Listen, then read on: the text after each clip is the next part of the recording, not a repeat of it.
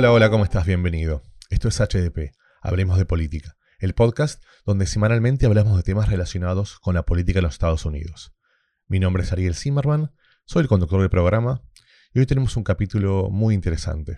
Tenemos la oportunidad de hablar de elecciones locales y para eso tenemos el lujo y el placer de poder invitarla a María Elena.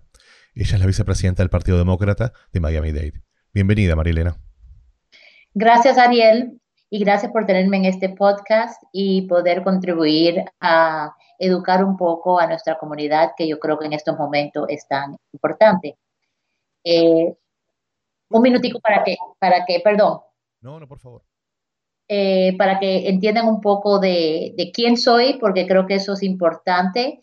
Eh, soy cubana americana, llegué aquí en 1960 y fui eh, registrada como republicana hace, hace, 10 años. Y en ese momento me di cuenta que el Partido Republicano estaba, no me estaba representando mis valores y lo que para mí era importante y lo que yo tanto admiraba de este país, lo que tanto mis padres eh, me inculcaron de lo que, lo que era este país y cómo nos abrió las puertas.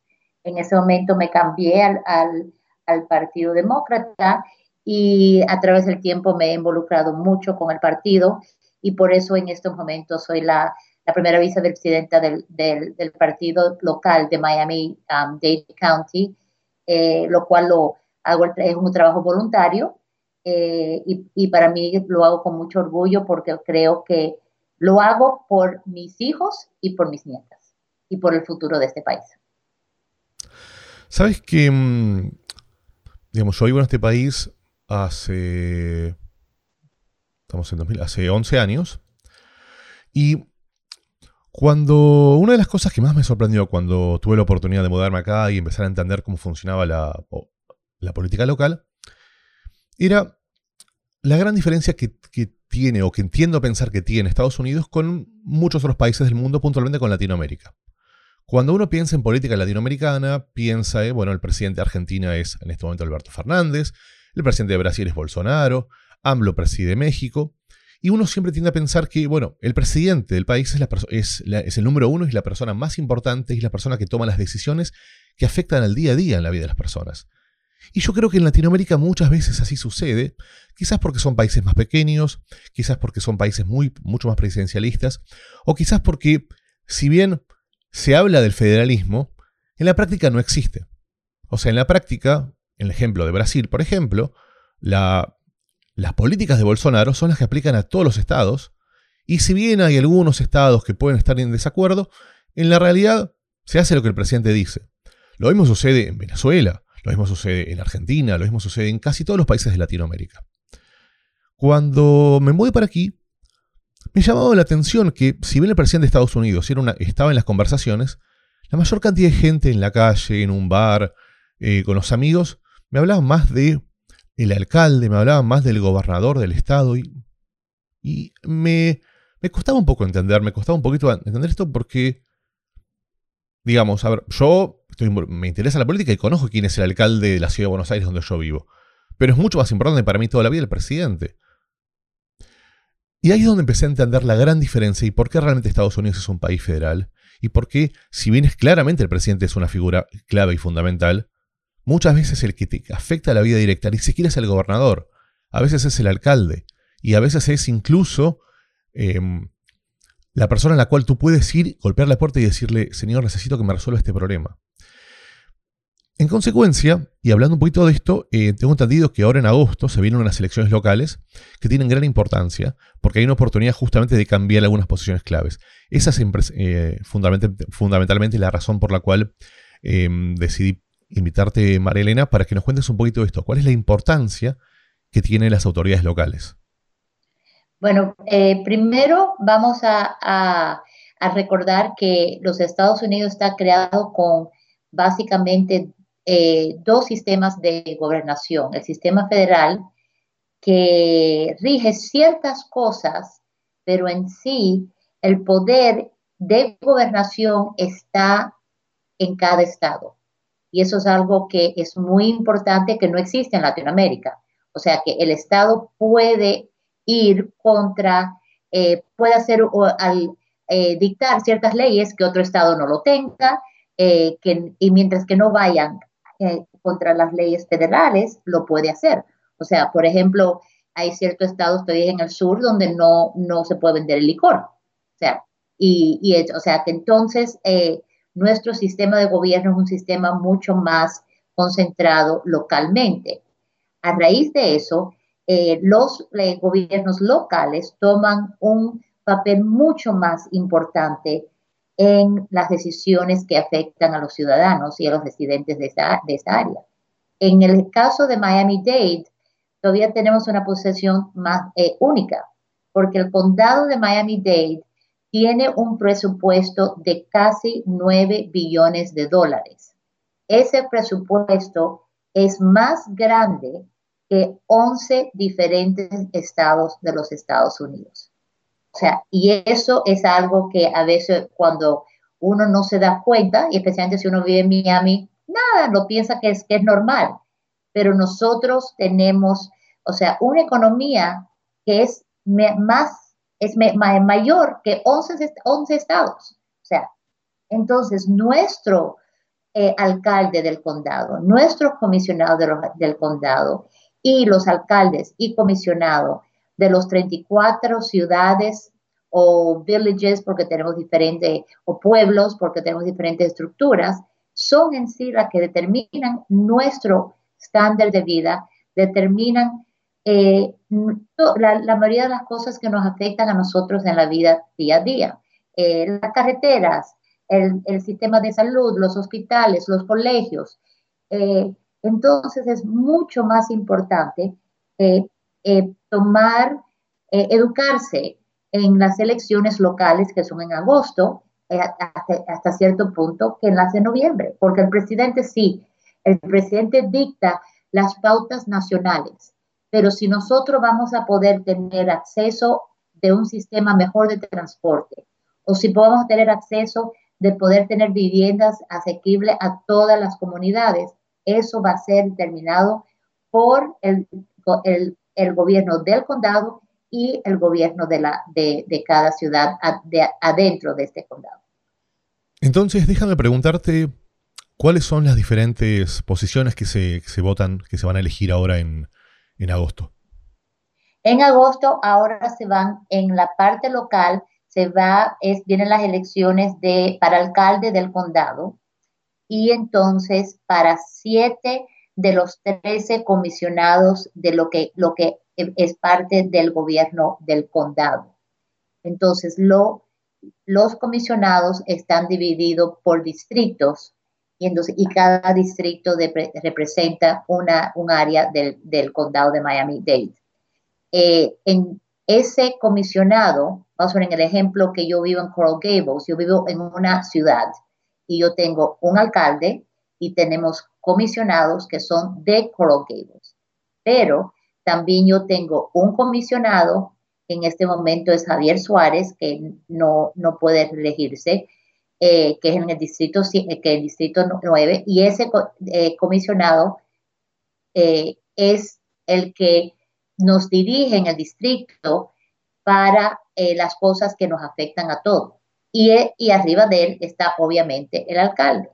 Entonces, ese presupuesto de cómo asignar la mejoría de nuestras carreteras que en este momento lo necesitamos, la mejoría de los servicios públicos, de los hospitales, la mejoría de, del transporte, de cómo que el sistema de Metro Rail y de buses eh, sea más accesible para todo el mundo. Todo eso viene del condado hacia los, las áreas que no están, que no están, que, que no están incorporadas, que no tienen ciudades o a las ciudades. Ellos determinan las bibliotecas, algo que, que parece tan tonto, pero es tan importante para todos aquellos que no tienen acceso al Internet y que necesitan un lugar donde poder. Eh, las bibliotecas son parte del, condado, no son de, cada, de cada ciudad. Dime algo, eh, vamos a, a las bases. ¿Cuál es la función específica de cada uno de estos? Del alcalde, del fiscal del condado, de los comisionados. ¿cuáles son las tareas en, el día a día? Digamos, imaginémonos que mañana un nuevo comisionado es electo. El primer día, ¿qué tiene que hacer? Bueno, el comisionado, el comisionado son los que supervisan los proyectos que están presentados al condado a través del alcalde o a través de su propio distrito.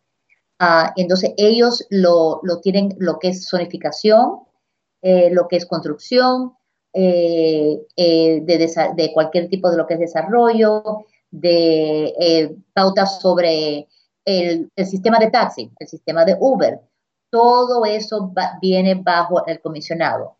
Y entonces el alcalde puede presentar eh, ciertos proyectos o el mismo comisionado puede presentar un proyecto que le sea bueno para su distrito y de ahí tienen que votar todo. O sea que aunque un eh, proyecto sea que vaya a afectar mi área, vamos a suponer, y no afecte el área de aventura, de todas maneras todos los comisionados tienen que, que votar por aprobar o no ese distrito. Hoy en día, vamos a ver, tenemos que eh, un, proyecto que ha habido mucho conflicto, que es el, traer un sistema de tren de Miami Beach hacia eh, donde estaba el Miami Herald. Y entonces los conflictos vienen, que eso fue algo que, lo, lo, empujó el, alcalde Jiménez sin llevarlo a ningún tipo de, de, eh, de cotización pública y que Miami Beach inicialmente no le interesaba porque quería otro tipo de, eh, transporte. Entonces, en este momento está, yo sé que, ha sido aprobado, pero creo que todavía tienen, está bajo ciertas cláusulas, pero esos son los tipos de proyectos que el condado aprueba, que, que afecta a muchas personas y que y que, y que afecta la vida. Vamos a ver el problema de los, los casinos. Eso fuera algo que estuviera bajo, bajo el, el al final del día, bajo la supervisión del, condado. Entonces son cosas que, afectan a muchos y desgraciadamente eh, en las elecciones para eh, puestos del, alcalde como para comisionado, eh, históricamente estamos hablando que es un 25% de los votantes que votan. Entonces, en el caso de estas elecciones de agosto, Todavía eso es más importante porque hay bastantes candidatos eh, eh, corriendo para alcalde, igual que hay bastantes candidatos corriendo para comisionado. Entonces, si nadie eh, toma, el, si nadie tiene el, 51%, obviamente va a elecciones de noviembre, pero son solamente los dos finalistas. Entonces, también estamos hablando que menos de un 25% de los residentes han ya escogido cuáles van a ser sus dos candidatos favoritos y no va a ser elegido por todos los residentes que van a ser afectados y que estamos hablando que son 9 billones de dólares a jugar. Porque es lo que es. ¿Cuál es la, función del fiscal? El fiscal es más en la parte eh, criminal, es el que supervisa eh, los, ah, los eh, eh, abusos que puede pasar, trata de, que la justicia esté hecha, o sea, con equilibrio y entonces y es la que puede determinar si una, un, un joven, o sea, un joven menos de 18 años, lo puedan juzgar como adulto o no y es el que puede eh, decidir dónde van los fondos del sistema de encarcelamiento y de rehabilitación. O sea que el fiscal es todo lo que tiene que ver con la parte criminal. ¿Y quiénes están, em, digamos, quiénes son las personas que pueden votar en esta elección? Todo el que está eh, registrado para votar, que todavía en este momento uno se puede registrar para votar, pero tiene que ser ciudadano americano y, residente de, Miami-Dade, obviamente, y de la, y de la Florida. Eh, usted todavía tiene tiempo para registrarse para votar. Eh, esa es una aplicación muy fácil, eh, no, tiene, no, es, no es nada complicada Eh, y es algo que yo creo que, que todo que es ciudadano es una obligación que debemos de tener y no tomarlo como un lujo. Y aquí la votación para muchos lo ven como algo que, ay, qué pereza, no lo, de todas maneras mi voto no cuenta. Y eso es una, es muy triste porque hemos, hemos visto en elecciones pasadas que el, el que ha ganado, ha ganado por miles de votos, no por 100 mil, no por 50 mil, pero por mil, mil doscientos. Ha ganado por 400 votos. O sea, han ganado por unos márgenes muy pequeños. Y cuando uno toma en consideración que, cuántas personas han votado, se da cuenta que en sí tenemos una, un grupo muy grande de que, de que no tienen su voz eh, eh, involucrada en este sistema y entonces en sí dejamos de ser una democracia. Es una parte muy triste porque es la base de nuestro país. ¿Y el sistema de conteo es directo? O sea, ¿el, alcalde es la persona que recibe mayor cantidad de votos? El, tiene que ser más del 51%, pero es, es, todo por mayoría de votos. Por eso que sí se piensa que vamos a tener que eh, ver una segunda elección en, en noviembre por el hecho de que hay muchos candidatos. Muchos candidatos. En el condado, otra parte, las elecciones del condado, igual que las elecciones para los puestos del fiscal, como los puestos en, en el, en, de, la escuela, de la que también ahora hay, hay que, que, que, vienen, que son parte de las elecciones de, de agosto, esos son todos puestos no partidistas. O sea, que no, que no se identifica si la persona es eh, republicana o demócrata, eh, son puestos que, es, eh, que, que, no, no, no, definen como los puestos para representantes federales y, el senador federal y estatal, que si las primarias son por primero por partidos y después viene la elección general del candidato de un partido contra el candidato de otro partido en las elecciones del condado es los dos que más votos hayan tomado sin, sin haya tomado el 50.1%. El 50 es decir, que cualquier ciudadano americano eh, residente de la Florida y residente del condado podría ser candidato. Correcto. Eso, o sea, la, para correr, para ser candidato no toma mucho. O sea, puede, eh, eh, para uno, uno tiene que ser ciudadano americano, tiene que tener, si no me equivoco, no, ni para las locales uno no tiene restricción de edad, no es como para, como para el presidente, así que no hay ninguna restricción de edad.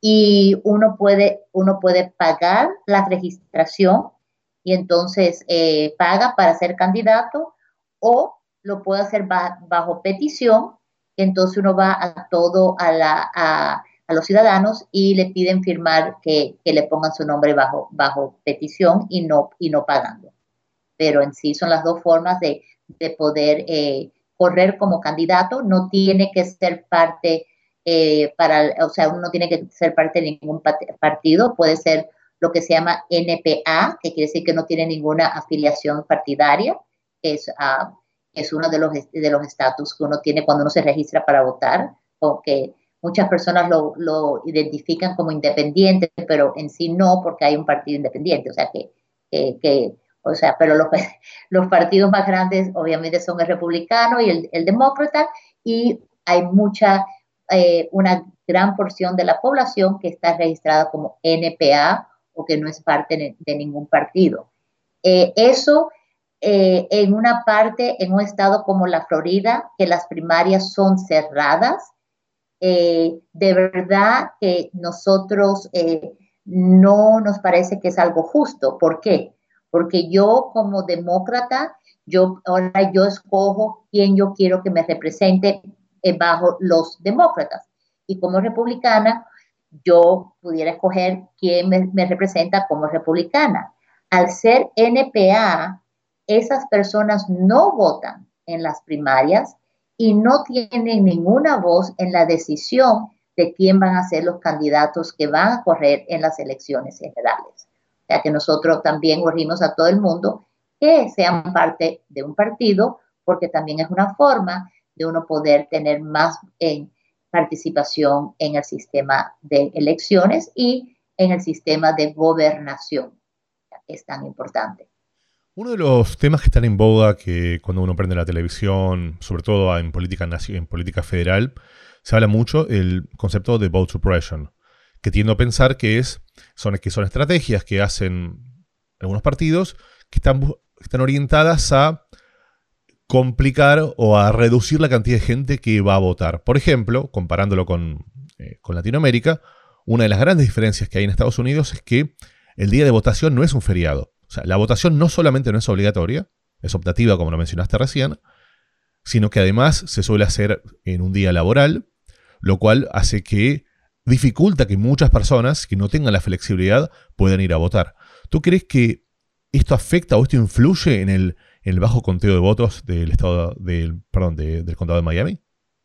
Eh, sí, yo creo que eso creo que influye en todos eh, los Estados Unidos, no solamente eh, aquí, porque por una parte se, se, hace el voto más difícil, no solamente, y eso que le digo que nosotros en el, en el condado de Miami-Dade, de verdad que hemos tenido la suerte de tener un Departamento de Elecciones que trata mucho de identificar áreas que no están siendo que no, que no tienen buenos accesos a, lugares de votación y tratando de mejorarlas. Así que en esa parte yo tengo que, darle una, una gracia a, nuestro departamento de elecciones porque de verdad, he comparado a otros departamentos, eh, eh, eh, tenemos ayuda para, para saber que, que, las personas pueden votar. Tenemos eh, voto anticipado por dos semanas que están abiertos eh, ciertos lugares para votar, pero cuando durante esas dos semanas del voto anticipado, uno puede ir a cualquier lugar a votar. No tiene que ir a donde le toca el día de las elecciones. O sea, que uno si está en camino al trabajo y ve que dice, ah, vote aquí, uno puede parar y votar.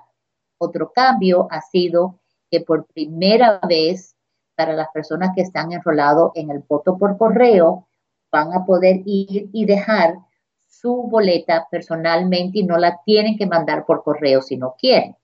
Eh, el voto por correo es algo que yo creo que es muy importante porque primero es gratis, porque la, boleta llega a su casa y ya viene y tiene la estampilla, o sea que no le, cuesta nada devolver esa boleta por correo, número uno.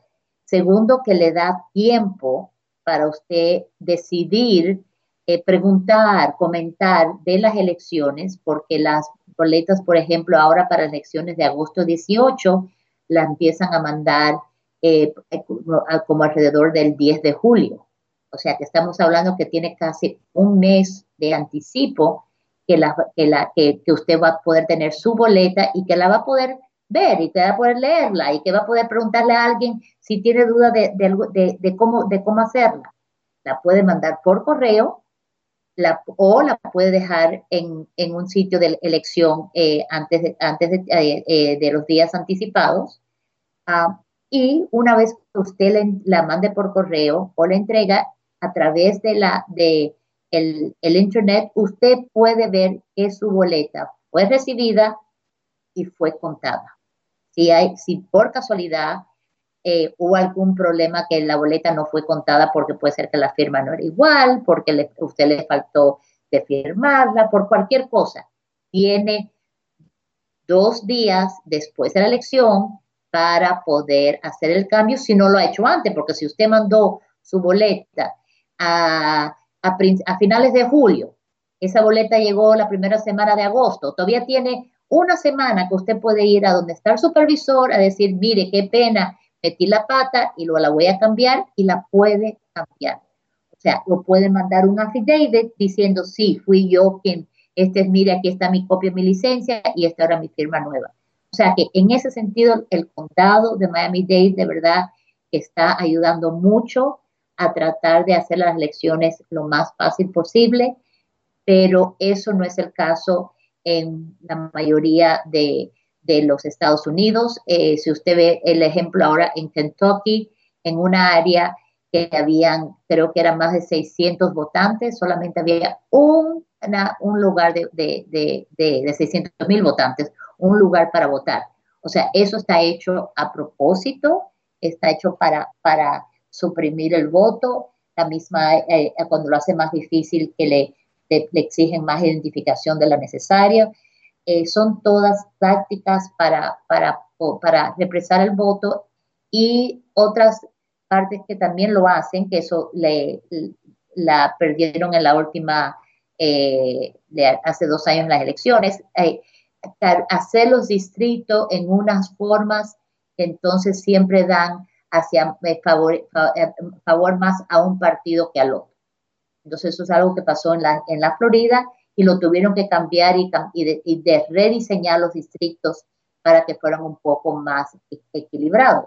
Ahí viene otra de las grandes problemas que tenemos hoy en día, que, que es el census, porque si usted no contesta el censo, entonces no sabemos cuántas personas hay y no podemos darle la ayuda necesaria y los y nuestros comisionados y nuestros alcaldes no pueden ayudar a los que viven en sus distritos porque no saben cuántas personas. Sí, sí, sí, creo que una cosa es consecuencia de la otra y, claramente en política no hay nada que sea casualidad. Todos son causalidades y todas son eh, sin dudas este, diversos tipos de estrategias. Y hablando de esto, em, una de las dudas que yo tengo cuando estamos hablando de, voto adelantado o en este caso de voto por correo, ¿cuáles son las, eh, herramientas o las metodologías que utilizan para evitar el fraude? Bueno, el, la, la boleta, hay que educar que la persona que recibe su boleta es algo que debe ser muy privado sea, eso es suyo, privado en el sentido de que no se lo entregue a otra persona para que, para que lo entregue. O sea, que es privado, usted puede hablar, usted puede, o, sea, comunicarse, eh, tomar opinión, o sea, eso no hay ningún problema. Pero cuando usted ya está lista a entregar esa, eh, esa papeleta, usted se le entrega al cartero, entrégasele al, al, póngalo en un buzón, o, o déjelo personalmente, esta va a ser la primera vez en estas cajas seguras que van a existir, que nunca han, existido. O sea, pero la, parte de cómo evitar fraude no se le entregue a una persona que pase por su comunidad o por su edificio y que entonces diga, ay, mire, yo le voy a hacer el favor, la vecina me dio su, su, su boleta, dame usted su boleta también. O sea, porque sí, desgraciadamente, han habido casos registrado, que las personas han recogido esas boletas y sabían que esa persona no estaba votando para el candidato que ellos estaban apoyando y, la, y votaron la boleta. entonces, y eso ha pasado aquí en el condado de Miami-Dade. Eso no es... Eh, entonces, eh, que haya sido, o sea, la, la excusa es que, ah, que fueron una o dos, una o dos a veces es lo que determina una elección. Y no debe de ser así porque es el voto y cada voto es importante. El voto mío no es más ni menos importante que el voto suyo. O sea, y hay que respetar eso. Exactamente, y como dijiste hace un, ratito, em, si, si, si, la diferencia del ganador al perdedor es, son muy poquitos votos, es muy, muy fácil de manipular una elección. Y la forma de resolverlo es que haya mayor cantidad de gente que fuera y eh, lograr un mayor, una mayor representatividad. Porque mi pregunta es, tú dijiste al principio del, programa que un 25% de la población es quien elige generalmente. Entonces, esto hace dudar la, realidad o la, la, práctica, en la práctica, digamos, si es realmente una democracia o si estamos viviendo una democracia medio dudosa. Y, eh, y, el mismo ejemplo, porque no vamos, o sea, el condado después de Tunis, hay, hay, hay, tantas personas, después de todo, el 25%, son, o sea, es un número grande, o sea, esa es la, o sea, el, que justifica, no, si después de todo votaron tantos, mi voto no es nada.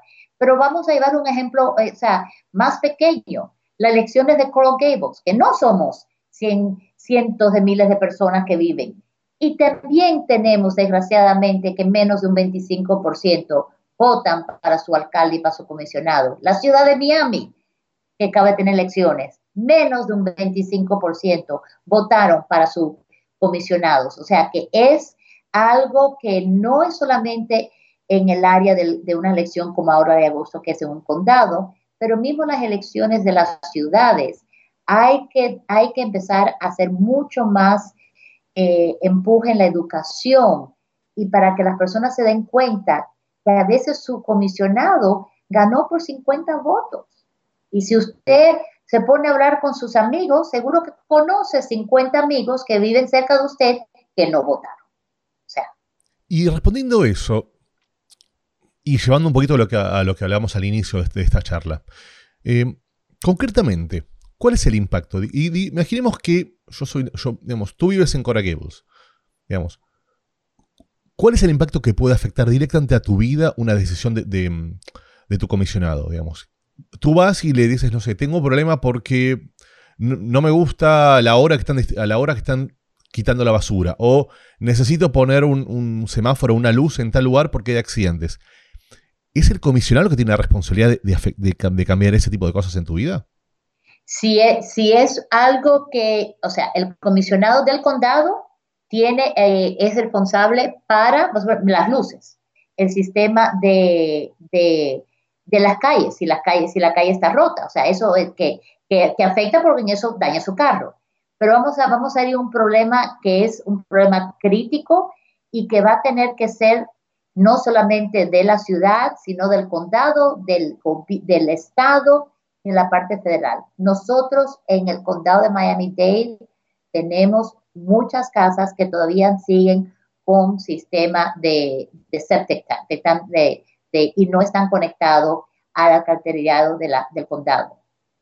Con el problema de que están subiendo las, las aguas de los mares, ya los estudios están diciendo que estas áreas van a estar inundadas y estos tanques sépticos van a estar inundados y van a inundar el, vecindario. Aquí en Coral Gables, en el área donde yo vivo, estamos todos en, tanques sépticos. Eh, hay muchas áreas en Coconut Grove, en North Miami, que también están en tanques sépticos. Entonces, ¿cuál es la solución de ese problema?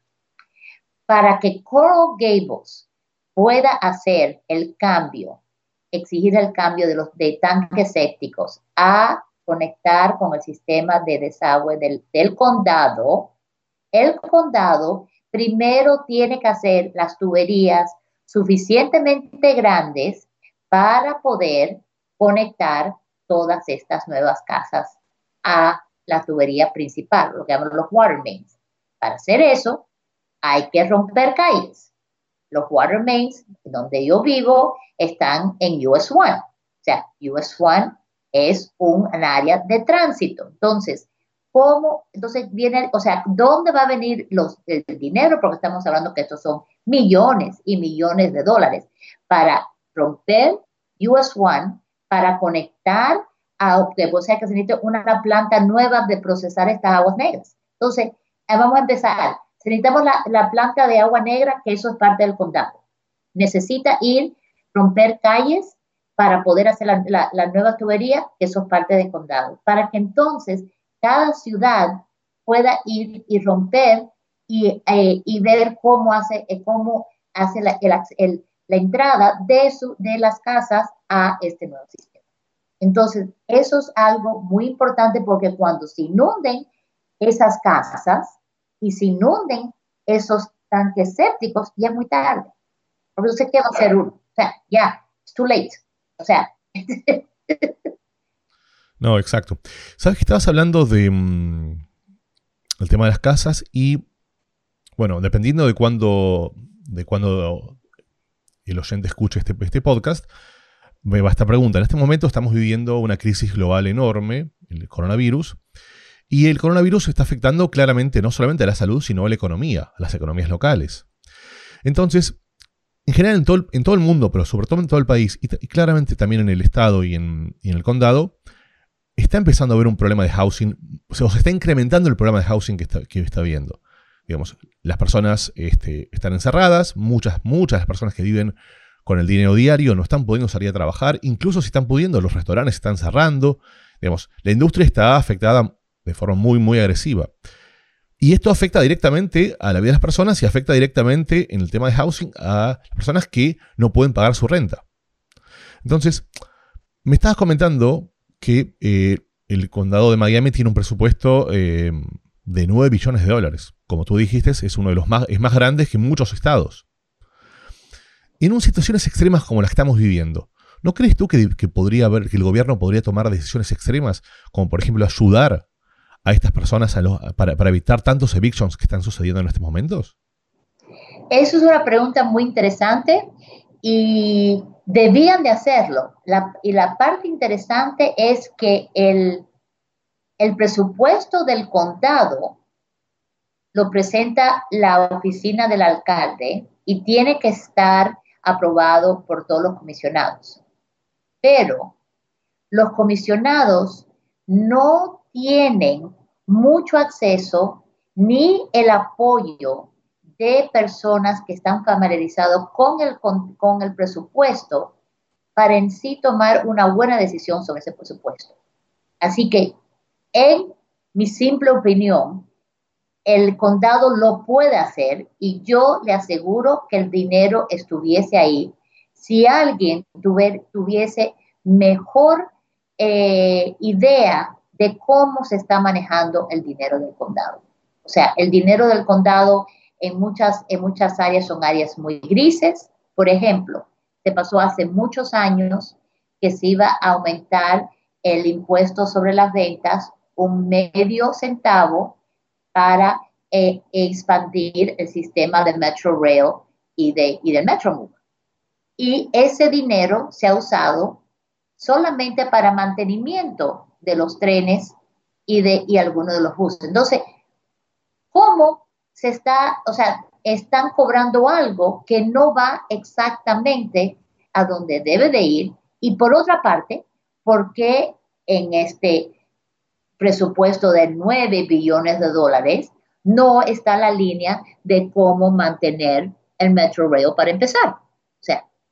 Entonces esas son preguntas que yo creo que son preguntas muy válidas y que hoy en día que hemos pasado por esta crisis, que yo creo que va a afectar al, presupuesto del, del condado, el alcalde que va a venir va a tener que ser mucho más transparente, porque yo o sea, espero que van a tener que haber muchos recortes y la única forma que se van a poder aprobar o, o que el ciudadano se sienta confortable aceptando esos recortes es sabiendo exactamente cómo se está gastando el dinero. Exacto. Dime algo, em, ¿cómo, ¿cómo, te mantienes informada? Eh, leo mucho. No voy a confesar, yo no veo, veo muy poca televisión. no veo eh, canales de, noticieros eh, en la televisión. Eh, no encuentro que me dan a veces los informes que, necesito. Si son programas que yo considero que, me van a informar, los veo a través del, web, o sea, lo, lo busco específicamente yo creo que estamos viviendo en lo que se llama a lo que es la televisión en un momento eh, de que porque hay tantos canales de televisiones, más o menos sobre noticias o sobre política, no hay tanto que hablar. Entonces llega un momento que es una repetición o una exageración de algo que puede ser que haya sido un tema simple, no tienen más nada que hablar, entonces lo hacen un tema grande. Entonces yo en esa parte prefiero, eh, leo muchos periódicos, eh, eh, trato de informarme de diferentes eh, opiniones de más liberales y de opiniones también eh, más conservadoras. yo personalmente me considero que soy liberal, pero no, no soy extremista. Yo creo que todos los extremos son malos y, y en una parte para mí los extremos son igualitos, porque es el puro capitalista es igual que el puro comunista. Al final del día, las riquezas están en manos de muy pocos. O sea, y esos, eso al final son igualitos. O sea, con diferentes nombres, pero al final el día es igual. Pocos con mucho y el resto todos sin nada. Entonces hay que buscar el, los centros son los que, lo que hay que buscar y yo creo que en estos momentos que vivimos en, áreas, o sea, que estamos en, en, un tiempo que de verdad que, están en conflictos de, extremos, eh, yo tengo el optimismo que los extremos son los que, lo que traen los cambios, porque entonces uno tiene que llegar al compromiso. Y también puede escuchar de que de esos extremos a veces hay cosas buenas que uno puede aprender. Entonces yo tengo el optimismo que en estos momentos de extremos a veces son los momentos donde los, los, mejores cambios se pueden, se pueden tomar. ¿Hay algo que nos quieras contar que no te haya preguntado? Eh, no, yo de verdad sí quisiera insistir a todo el mundo que, que, que, lo que nos esté escuchando, que por favor, si, eh, ese, si eres ciudadano americano, no importa en qué parte de los estados ustedes estén, por favor, regístrense para votar, voten, su voto cuenta, por mucho que uno piense que no cuenta, su voto cuenta, por mucho que, yo personalmente como demócrata, eh, la frustración de saber que la mayoría de los americanos no votaron por Trump y Trump salió, pero por otra parte, casi 50% de los votantes tampoco no votaron. Y ahí regresamos a lo que estábamos hablando antes, que ni la mayoría, o sea, que yo creo que fue que si uno calcula los números, creo que es un 24% de los de aquellos que pueden votar en los Estados Unidos votaron por Trump. O sea, y mira lo que no has causado, porque como latina, eh, el, yo no puedo aceptar de que, consideren que yo soy, que yo, que, que, mi país es un país de segunda categoría. Yo no puedo considerar que yo soy, que yo soy de segunda categoría. Yo no puedo considerar que a mí, que a mí eh, me cierren la puerta por ser latina. O sea, entonces, en un país que la base de grandeza de este país es porque fue hecho por todos inmigrantes. Y la única persona que nos puede decir algo y criticar, decir, ustedes no deben estar aquí, son los nativos americanos. Y de ahí todo el resto que se callen, por favor. Porque vinieron acá a tomar tierras que no le pertenecían y a dictar áreas que no tenían con qué decir. Así que estamos todos en el mismo bote.